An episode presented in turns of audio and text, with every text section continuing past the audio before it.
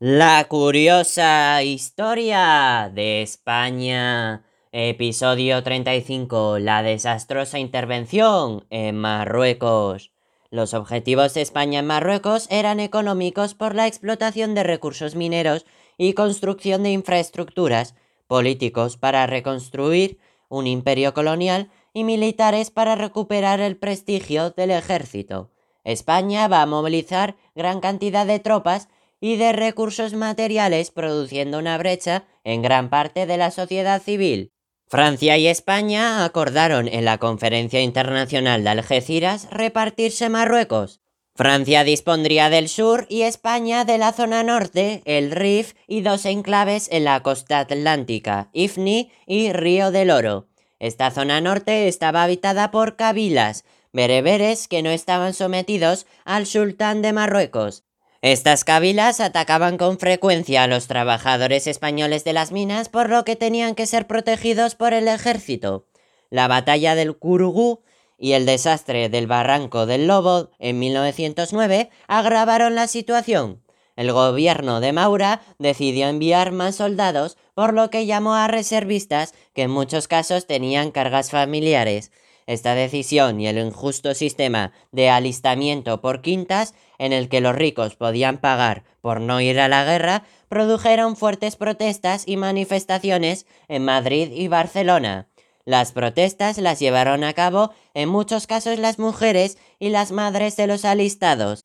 En Barcelona el ambiente se tensó más debido al anticlericalismo y al mayor antimilitarismo existente desde la aprobación de la ley de jurisdicciones que se consideraba un ataque al catalanismo. Los sindicatos obreros convocaron una huelga general y los incidentes se extendieron tanto que la semana trágica acabó con casi 100 edificios destruidos, más de 100 muertos y 300 heridos. La represión posterior fue muy dura, se dictaron 19 condenas a muerte y se ejecutaron 5, entre ellas la de Ferrer Guardia.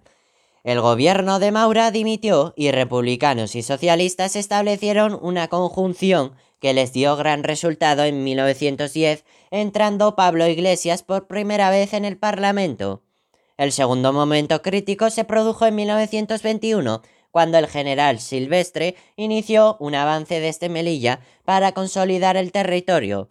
La acción, mal planificada y dirigida, terminó con el desastre de Anual, donde murieron más de 13.000 soldados españoles. La gran cantidad de protestas ante lo acontecido favoreció la constitución de una comisión de investigación, expediente Picasso, que puso de manifiesto las irregularidades, negligencia y corrupción en el ejército, el gobierno e incluso la implicación del rey Alfonso XIII. El desastre de Anual dividió aún más al ejército entre los africanistas, partidarios de seguir con la guerra, y los peninsulares, partidarios de abandonar el conflicto. En el ejército había un ambiente de rebeldía contra el gobierno que se manifestó en el golpe de Estado del general Primo de Rivera. Este golpe impidió conocer el dictamen que el Congreso tenía que emitir sobre el expediente Picasso. El éxito más importante de Primo de Rivera fue la resolución de la guerra de Marruecos. España estableció una alianza con Francia para intervenir militarmente en Marruecos y derrotar a Abd el-Krim, que hostigaba a ambos ejércitos. Los españoles desembarcaron en Alucemas en septiembre de 1925 y los franceses avanzaron por el sur desde Fez y acabaron con Abd el-Krim y la guerra de Marruecos. Por último, el conflicto en Marruecos se desarrolló a lo largo del primer tercio del siglo XX en varias fases diferentes. Creó mucha oposición social debido al injusto reclutamiento de los soldados, los beneficios económicos para una minoría de privilegiados y las derrotas militares que provocaron la división del ejército.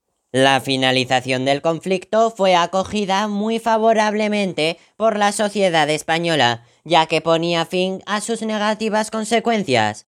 ¡Qué fascinante resulta la historia!